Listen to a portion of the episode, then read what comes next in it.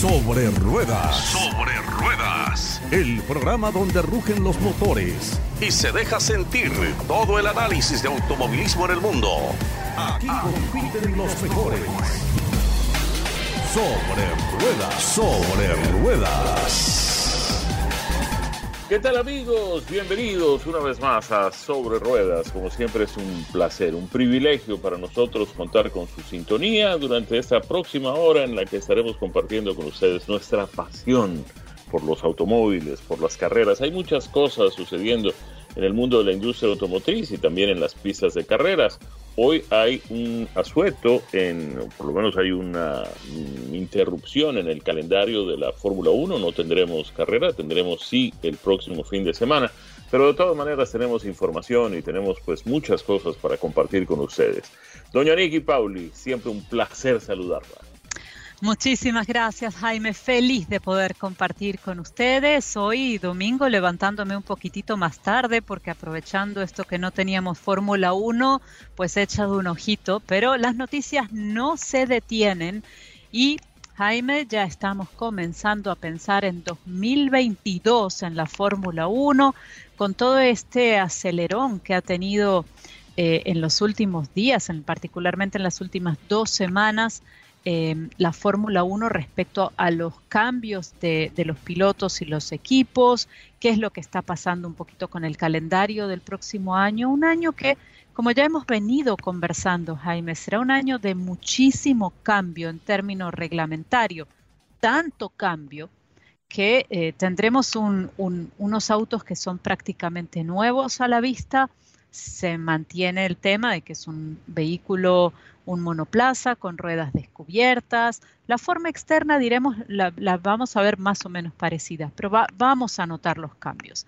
A ese punto de cambio vamos a tener, va a cambiar también el tamaño de los neumáticos, la aerodinámica de los autos. Eh, se está hablando ya de los motores que la Fórmula 1 va a utilizar después de 2025. Así que en pleno cambio y en plena transformación, Jaime, es una industria que nunca se detiene, como la industria automotriz eh, propiamente, pero definitivamente va a haber muchos cambios en la próxima década, también precisamente por eso, por los cambios en la industria automotriz y por todo el tema del combustible fósil, los vehículos eléctricos y una categoría como es la Fórmula 1 que tiene que estar alineada un poco con todo eso para poder seguir adelante.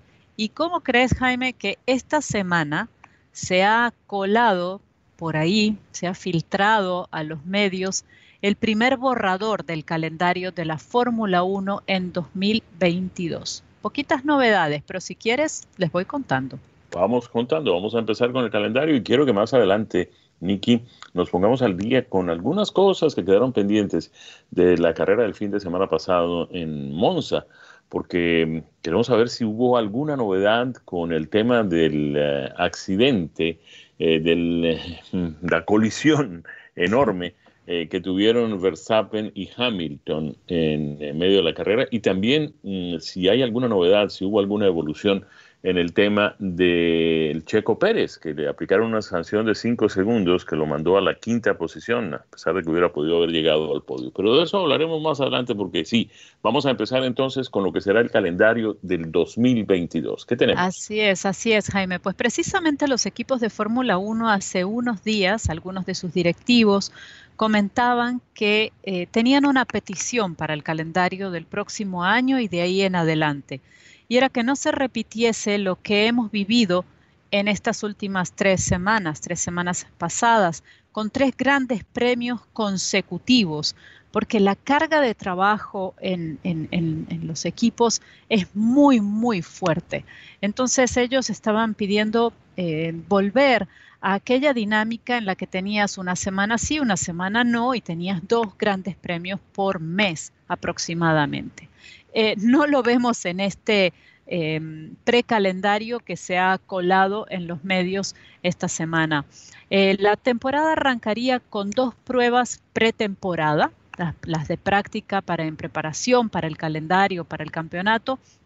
Una de ellas entre el 23 y 25 de febrero en Barcelona, la otra entre el 11 y el 13 de marzo en Bahrein, donde comenzaría precisamente el Campeonato Mundial de la Fórmula 1 el 20 de marzo. De allí pasarían el 27 de marzo, apenas la siguiente semana, a Arabia Saudí. El 10 de abril estarían en Australia, 17 de abril en China, 8 de mayo, anota esa fecha Jaime que te va a interesar, Miami. 21 de mayo, Gran Premio de España, 28 de mayo, Gran Premio de Mónaco, 12 de junio, Canadá, 12, eh, perdón, 19 de junio, Azerbaiyán, 3 de julio, Gran Bretaña, 17 de julio, Francia, 24 de julio, Austria, 31 de julio, Hungría.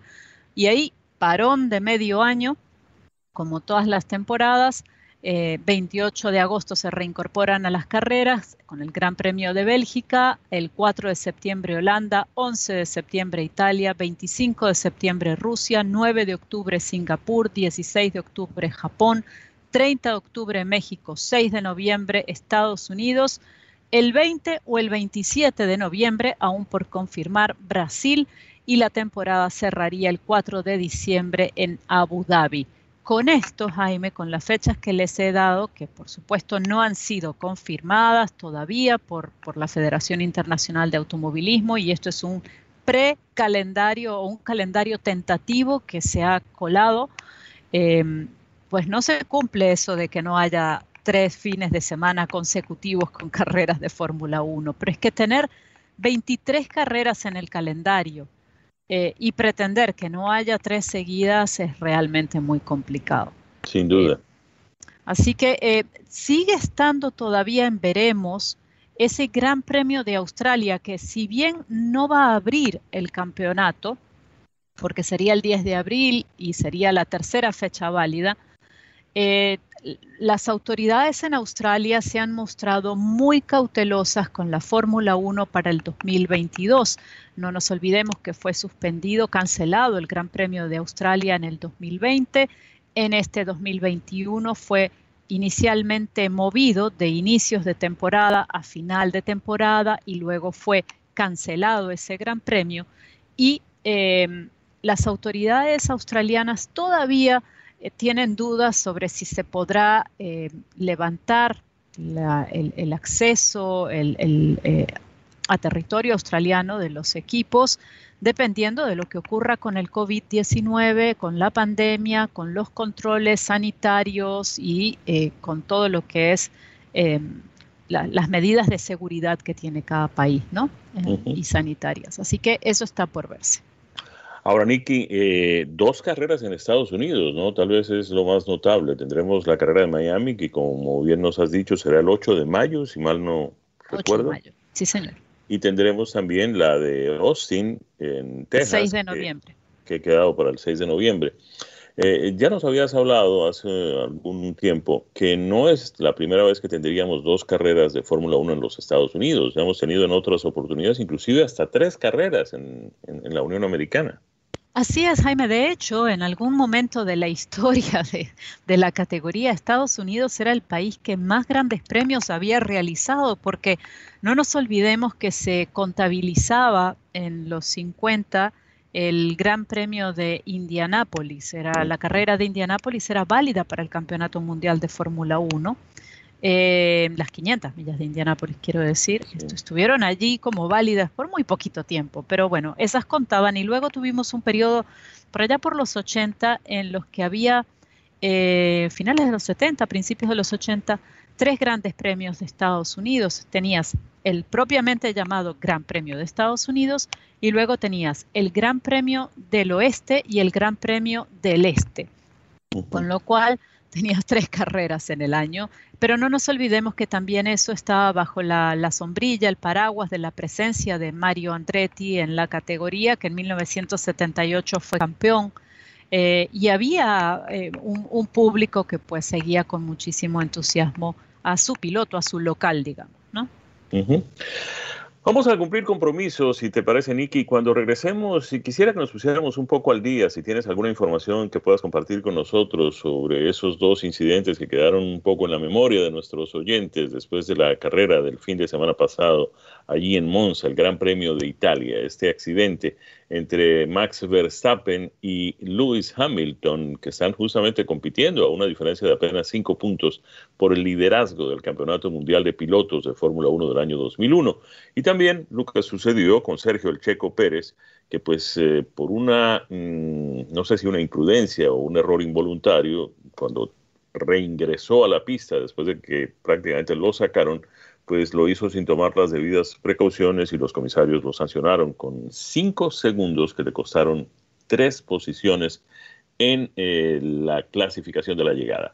Esto cuando regresemos, después de cumplir con estos compromisos, aquí en Sobre Ruedas, a través de Unánimo Deportes. De regreso en Sobre Ruedas por Unánimo Deportes y seguimos conversando de lo que ha sido el post-accidente en la Fórmula 1, en el Gran Premio pasado, levantando asperezas, levantando polvo, tierra y muchos comentarios, por supuesto, Jaime, eh, de lo que pasó entre Lewis Hamilton y Max Verstappen, que me preguntabas antes de ir al corte comercial. Sin duda, Jaime, el gran ganador del día, el gran ganador del día del Gran Premio de Italia, fue el llamado Halo, el halo, que en este accidente ocurrido entre Verstappen y Lewis Hamilton, en el que el auto de Verstappen acaba sobre el auto de Lewis Hamilton en una maniobra de intento de adelantamiento, em, pues ese halo o halo, como prefieran ustedes llamarle, protegió la cabeza de Hamilton. No quiero imaginar, Jaime, lo que hubiese ocurrido si si ese dispositivo de seguridad no hubiese estado allí. Este Halo, para las personas que nos siguen, que quizás no están tan familiarizadas con la Fórmula 1, es una estructura eh, rígida que está eh, es en forma de ese huesito de pollo que uno, que uno parte, es como una Y, que tiene un punto adelante del, del de la visual del piloto anclado al monoplaza y dos puntos a los lados de la cabeza del piloto, ¿no? anclado hacia, hacia la parte de atrás y el lateral de la cabeza del piloto. Entonces, esta estructura en forma de Y protege que en el caso de un accidente, un neumático, por ejemplo, no entre en el cockpit, que es el área donde está el piloto, y lo golpee sobre el casco o en la cara o en la cabeza en general, ¿no? Entonces, el Halo hizo un trabajo extraordinario y protegió a Hamilton eh, de, lo que pudo haber sido un accidente fatal. Eh, cuando propusieron este, este aparataje nuevo que le ponían al Fórmula 1, Jaime, eh, nosotros lo conversamos mucho eh, en estos micrófonos. No nos parecía, a mí por lo menos, no, no recuerdo tu posición, Jaime, te pregunto, pero a mí yo decía, bueno, por seguridad lo mejor, pero yo creo que es ir en contra de, lo que es la Fórmula 1, que es una categoría que conlleva riesgos, eh, además me parece antiestético. Dije muchas cosas por el estilo, de las cuales hoy, mira, me las trago todas, una a una mis palabras, estoy no solo a favor del Halo, sino que lo aplaudo. Me alegra muchísimo que la Federación, perdón, la Federación Internacional de Automovilismo eh, se, haya, se haya plantado y haya decidido que, que, se instauraba este dispositivo para la seguridad de los pilotos, aprobado una y otra vez, y quizás más que nunca en Monza, que está allí para salvar vidas. Me alegro que haya estado allí. Ahora, Nicky, eh, vimos durante la carrera que la FIA había decidido que el incidente entre estos dos, que terminó convirtiéndose no en un incidente, sino en un accidente entre estos dos pilotos, eh, iba a ser investigado después de la carrera. ¿Ha habido algún tipo de pronunciamiento? ¿Han llegado a alguna conclusión? ¿Hay un veredicto sobre si hay algún culpable en este incidente o simplemente es un hecho normal de los que ocurren eh, consecuentemente en las carreras. Depende a quién le preguntes, Jaime, pero depende a quién le preguntes, porque hay gente que pues defiende a uno y a otro de los pilotos. los comisarios han decidido eh, castigar a Verstappen en el incidente con tres posiciones en la grilla del próximo Gran Premio que será en Rusia. En la parrilla de arrancada va a perder tres posiciones. Si, clasifica primero, pues arrancará tres posiciones más atrás. Si clasifica segundo, tres posiciones más atrás. Eh, y por supuesto esto ha traído eh, muchos comentarios, como te decía, a favor y en contra, porque hay gente que dice un incidente similar ocurrió en Silverstone, pero a Hamilton no lo penalizaron, ¿por qué penalizan ahora a Verstappen?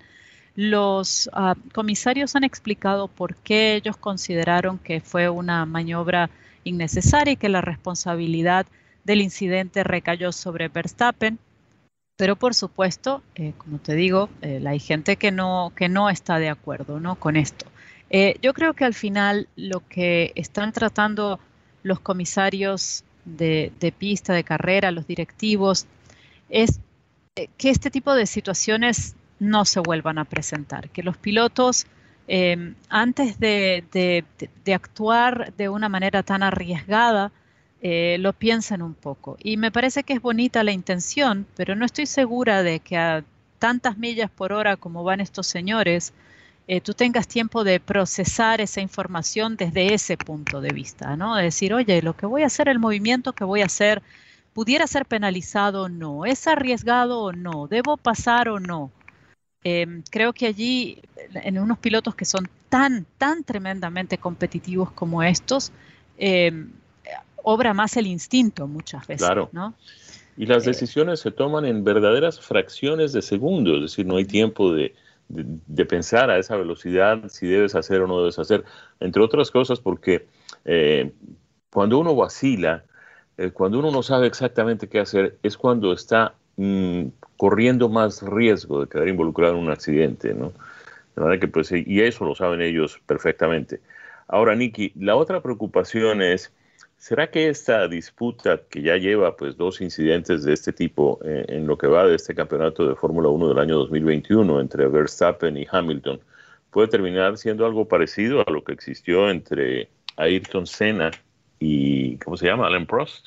Alain Prost sí pudiera ser, Jaime, pero no nos olvidemos que en el caso de, de Prost y de Senna, eh, estamos hablando de un spam de tiempo de tres años aproximadamente, porque eh, eh, la situación entre ellos no fue solo durante una temporada, ¿no? Y tenías también allí dos pesos políticos muy importantes enfrentados, porque por un lado había las organizaciones que regían la Fórmula 1 en aquel momento, una estaba dominada por, por Bernie Eccleston y, el grupo de, los británicos, y la otra, la, parte deportiva, la, si no estoy mal, no, a ver, la, FISA, perdón, por, por la parte deportiva, por los británicos, y la parte eh, directiva de la FIA, por Jean-Marie Balestre, que era francés y que de alguna manera estaba un poco más hacia el lado de Alain Prost, ¿no? Entonces había también no solo una batalla en pistas, sino una batalla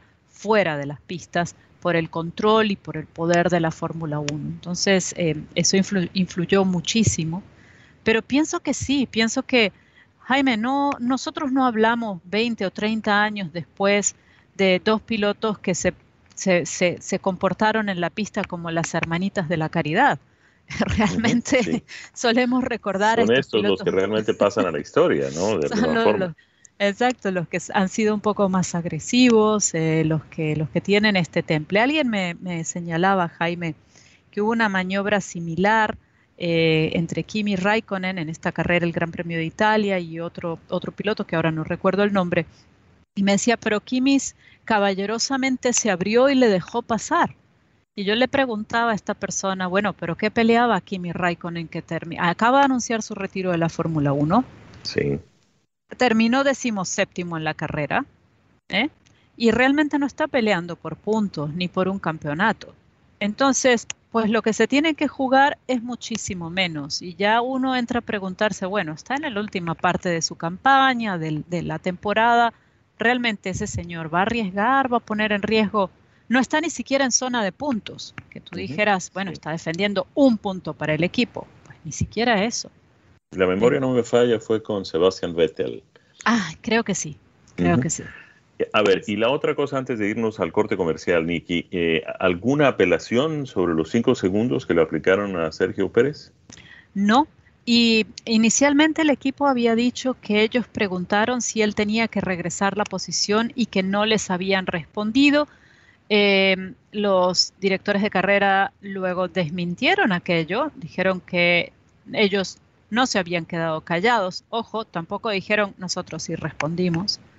Eh, no sé exactamente qué pasó, pero el resultado es que esos cinco segundos de penalización permanecieron y, da mucha tristeza, Jaime, porque la verdad es que Sergio eh, ha venido haciendo, creo, todo lo que puede hacer bien, poco se equivoca en la pista eh, y sí ha habido fallos por parte de su escudería, ¿no? Entonces eso a veces golpea un poquito en contra en el ánimo. Eh, por cierto, y antes ya de irnos al, corte comercial, que sé que estamos cerquita, eh, y hablamos de, del 2022, de cara al 2022, decirles que un par de pilotos que estaban todavía por ser confirmados ya han sido confirmados. Lance Stroll y Sebastián Vettel, que acabas de mencionarlo tú, eh, han sido renovados con Aston Martin para el 2022, que aparte acaba de iniciar el equipo la construcción de su nueva sede, que va a ser un edificio, pero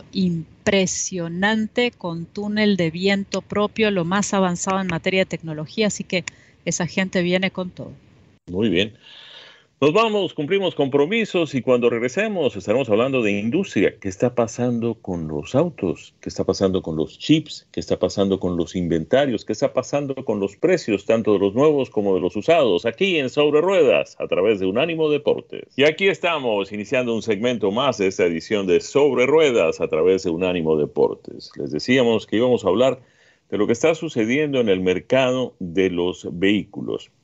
Bueno, hay varias cosas mm, que están pasando y que están de alguna manera afectando el mercado en general, empezando por los precios.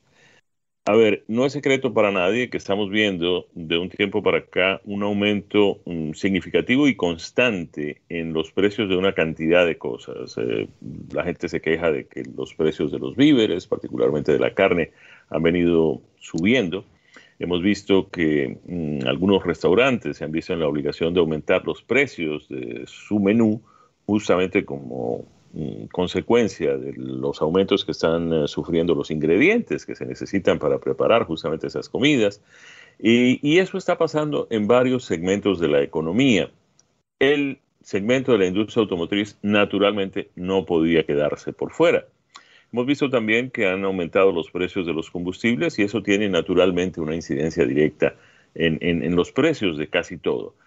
En los automóviles, además de que eh, los precios han venido subiendo, como ha venido subiendo el costo de la vida, lo, que se conoce el, índice de precios al consumidor, además de eso, tenemos eh, lo que ya mencionamos en un par de programas eh, atrás, que es la escasez de los semiconductores, los chips, que están presentes en casi todo dentro de un vehículo. No es un solo chip, un solo computador el que maneja el vehículo. Prácticamente hay computadores en todo. El otro día, conversando con la gente de Toyota, me decían que hay chips, por ejemplo, en los amortiguadores, porque hay ciertas funciones que tiene que cumplir el amortiguador que están de alguna manera relacionadas con eh, equipo electrónico dentro del vehículo y ese eh, amortiguador tiene que enviar una señal al computador central del vehículo diciendo en qué posición está, eh, qué tipo de manejo le está dando el conductor, qué tipo de terreno está encontrando. Eso lo siente el amortiguador y hay un chip allí dentro del amortiguador que envía esa información al computador central.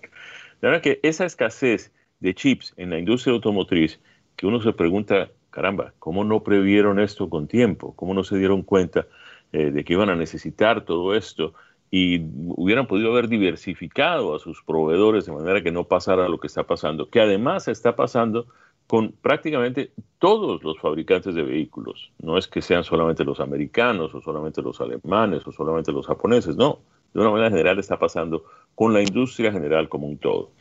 Como no hay vehículos disponibles en la cantidad que requiere el mercado, es decir, en lo que tiene que ver una de las leyes que, hay que cumplir siempre y que se hacen cumplir solas, nadie tiene que, obligar a nadie que las cumpla, es la ley de la oferta y la demanda en el mercado.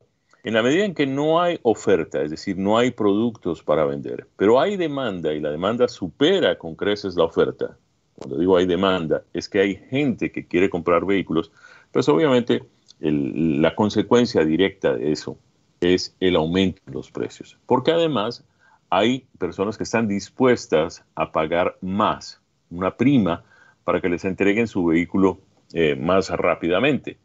Obviamente los concesionarios saben que existe esa eh, demanda muy por encima de la oferta y entonces pues no están dando incentivos ni están dando descuentos. Los autos se están vendiendo prácticamente, me decía un colega y buen amigo que es el gerente de ventas de un concesionario de Nissan en el sur de la Florida, me decía que están vendiendo a precio de, de, Windows Sticker. El precio que aparece eh, es el precio porque, por el que te llevas el carro y todos sabemos que pues siempre había la posibilidad de pedir descuentos, una rebaja, un incentivo, cualquier cosa. En este momento eso no está sucediendo.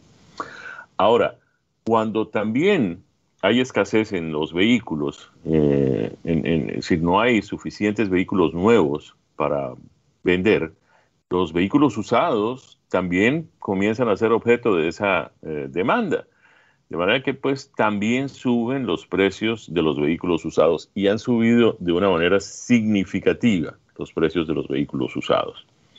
A eso tenemos que sumarle, lamentablemente, el hecho de que el huracán Aida o Ida, como ustedes prefieran llamarlo, pues causó destrozos significativos, no solamente en el estado de Luisiana, que se ha visto afectado lamentablemente por varios huracanes en lo que va corrido los últimos cinco o seis años, pero además este huracán mm, subió por buena parte de la zona de las um, montañas Apalaches y causó destrozos en buena parte de los estados de esa zona del país.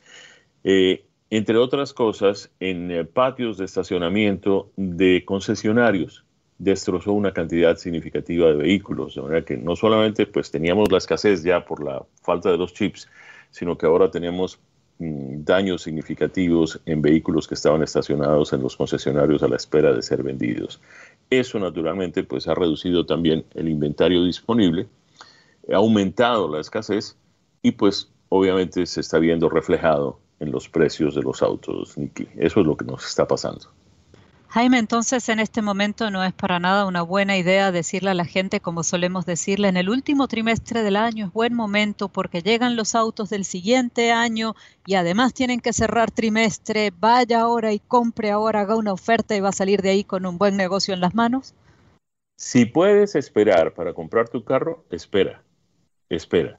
Eh, nosotros, por ejemplo, y esto es un asunto familiar, mm, el auto de una de mis hijas eh, se le vence el lease justamente por esos días, la semana que viene.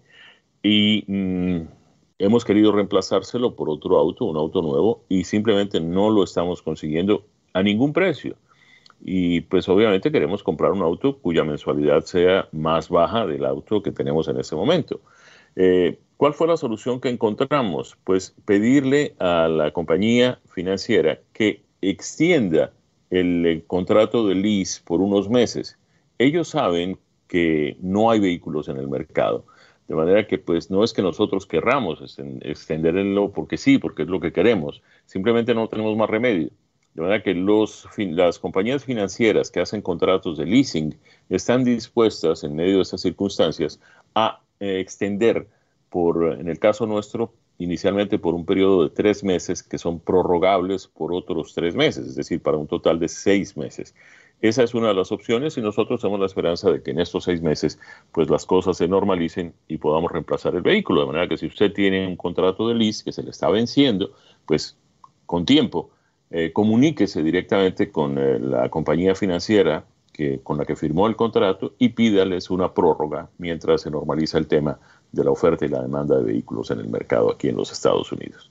Nos vamos y cuando regresemos estaremos hablando de los vehículos que hemos tenido la suerte de manejar tanto Nicky como este servidor. Yo les voy a hablar del Subaru WRX STI, seis letras espectaculares. Ya regresamos. De regreso para nuestra última vuelta en este circuito llamado Sobre Ruedas y en el segmento en el que les hablamos de los vehículos, como ya lo anticipó Jaime, que hemos venido manejando por estos días.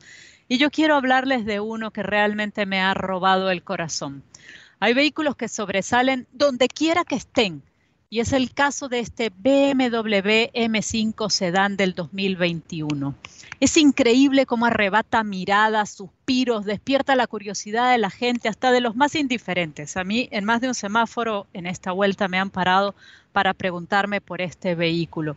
Y es que este auto de cuatro puertas con una línea que más bien puede ubicarse entre lo sexy y lo deportivo, cautiva con acabados y con una gama de colores que resaltan sus mejores atributos. Forma parte de la séptima generación de los Series 5, que fue introducida, si recordarán, en 2017. Y este modelo del 2021 cuenta con algunos retoques frontales y posteriores. Nos ofrece una pantalla táctil de mayor tamaño, que les digo, después que la tengan creo que no van a querer tener otra, 12.3 pulgadas, con una precisión en las gráficas y en la, información extraordinaria, conectividad inalámbrica para Android Auto, Apple CarPlay y por supuesto nuevos amortiguadores. Es sin dudarlo uno de los mejores sedanes de alto desempeño que me ha tocado probar. Para los interesados en los numeritos y en la velocidad, pasa de 0 a 60 millas por hora en poquito más de 3 segundos. Y al revés, a la inversa, si necesitan frenarlo, pasa de 60 millas a 0 millas por hora en menos de 100 pies. Es un motor V8 turbocargado, 4.4 litros, entrega 600 caballos de fuerza, 553 libras por pie de torque. El agarre es extraordinario. Debo confesar que busqué un sitio en el que de manera segura pudiera probar un poquito la velocidad de este auto, acelerarlo y doblar a buena velocidad y les digo que incluso tomando curvas cerradas el auto se mantiene impecable, no pierde la línea, no pierde la compostura, se siente sólido, se siente seguro. El interior del auto, por supuesto, también como corresponde, es un interior muy atractivo, una cabina que resulta espaciosa, los asientos tienen buen soporte lateral, brindan comodidad y tienen muchos ajustes disponibles, de modo que ustedes pueden encontrar una posición de manejo que les sea cómoda eh, y que también los ayude en términos de esa visibilidad que uno quiere tener. Los controles en la consola central quedan todos a mano, son fácilmente identificables, no necesitan ustedes recurrir al manual para saber dónde están los controles de temperatura o cómo navegar las funciones del sistema de infoentretenimiento. Todo eso es bastante, eh, bastante fácil de navegar, es bastante intuitivo los espacios para colocar objetos pequeños o las bebidas son apenas los justos. Eso sí, no sobra en este vehículo. Eh, el área de carga me sorprendió muchísimo porque es muy espaciosa y además si ustedes quisieran pueden abatir los asientos traseros, eh, así que pueden, pueden ampliarla. Realmente se los recomiendo, es un vehículo impresionante con unas características de seguridad y de tecnología impactantes. El precio base del BMW M5 Sedan es de 103 mil dólares aproximadamente y el que tuve para la prueba incluyendo paquetes opcionales, llegaba a los 139.645 dólares y vale cada centavo que cuesta. Jaime, ¿qué te parece ese auto? Me encanta, me encanta. Pero tengo uno que quiero compartir mis impresiones de manejo con ustedes, que es el Subaru WRX STI. Quienes conocen ese vehículo saben de qué estamos hablando. Pertenece a esa generación de los sedanes compactos con muy buen desempeño, con muy alto desempeño. Allí había uno muy especial que era el Mitsubishi Lancer Evolution, que era muy reconocido por eso, pero ha quedado prácticamente solo este Subaru. Tal vez la otra competencia sería el Honda Civic R. Y este Subaru se caracteriza por su motor boxer turbo cargado, 2.5 litros, que entrega 305 caballos de potencia y 290 libras por pie de torsión para un motor, para un auto, perdón, un compacto de cuatro puertas con un peso bastante limitado. Eso le permite una aceleración de 0 a 60 millas por hora en 5.3 segundos, una velocidad máxima de 159 millas por hora, frena de 70 millas por hora al punto de reposo en 158 pies y en materia de consumo de combustible tiene un combinado de 19 millas por galón, que son 17 millas en la ciudad, 22 millas por galón en la autopista. Es un sedán compacto, viene solamente con transmisión manual de seis velocidades, es decir, no hay una versión con transmisión automática de este Subaru WRX STI. Muy bien equipado, no solamente en materia de desempeño, el vehículo tiene características especiales, sino que además eh, tiene, por ejemplo, un sistema de dirección asistido con un mecanismo eléctrico, de manera que cuando uno comete algún pequeño error en el volante, el vehículo automáticamente lo corrige. Em, no es un vehículo muy, eh, como dijéramos, versátil, es un vehículo más bien eh, sedán, capacidad 5 pasajeros, algo de espacio en la cajuela de equipaje, pero no es ni muy silencioso ni muy suave, no está hecho justamente para ese propósito, está hecho justamente para sacarle lo mayor, mm, el mayor, la mayor eh, eh, emoción posible a ese desempeño. El STI tal vez es el más agresivo de los vehículos compactos que tenemos hoy en el mercado. Eh, se puede conseguir la versión WRX sin las características del STI, pero la diferencia es significativa. En este vehículo, mm, otro aspecto muy importante es que ha pasado muy bien todas las pruebas de seguridad, tanto las del gobierno, la, NHTSA, como la del Instituto de las Aseguradoras eh, para la Seguridad en los Automóviles. Eh, tiene mm, cinco estrellas en todo esto, eh, de manera que pues es un vehículo que además de ese alto desempeño que, que tiene, pues tiene mucha seguridad. Por destacar también la pantalla mm, tiene dos pantallas con información sobre el vehículo, una central allí mismo en el tablero de instrumentos y otra en la parte superior de la consola, la primera de 5.9 pulgadas, la otra de 7 pulgadas. Viene también con los sistemas de conexión de Apple CarPlay y de Android Auto. Muy agradable el vehículo, muy emocionante a la hora de conducirlo, muy sabroso, divertido, mm, en fin, le devuelve a uno algo de aquellos años de la juventud, manejar este Subaru WRX STI. Lo recomiendo sin ninguna sombra de duda. El tema del precio, vamos a hablar un poco del precio de este vehículo porque es allí donde las cosas se complican un poco, porque recordemos que se trata de un auto compacto japonés y su precio comienza en 38.170 dólares. El que manejamos llegó a casi 40 mil dólares con algunos equipos opcionales. ¿Has manejado este Subaru, Nikki? No he tenido el chance todavía, Jaime, pero después de escucharte quiero que sea mi próximo vehículo. Ojalá que así sea, lo vas a disfrutar mucho, te vas a divertir.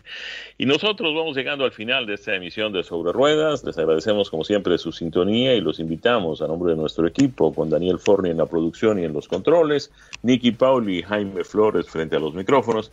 Que pasen una semana muy agradable y que nos vuelvan a sintonizar el próximo domingo. Tendremos carrera de Fórmula 1. Muchas gracias a todos, muchas felicidades, que la pasen muy bien. Sobre ruedas. El programa donde rugen los motores. Todo el análisis de automovilismo en el mundo. Sobre ruedas.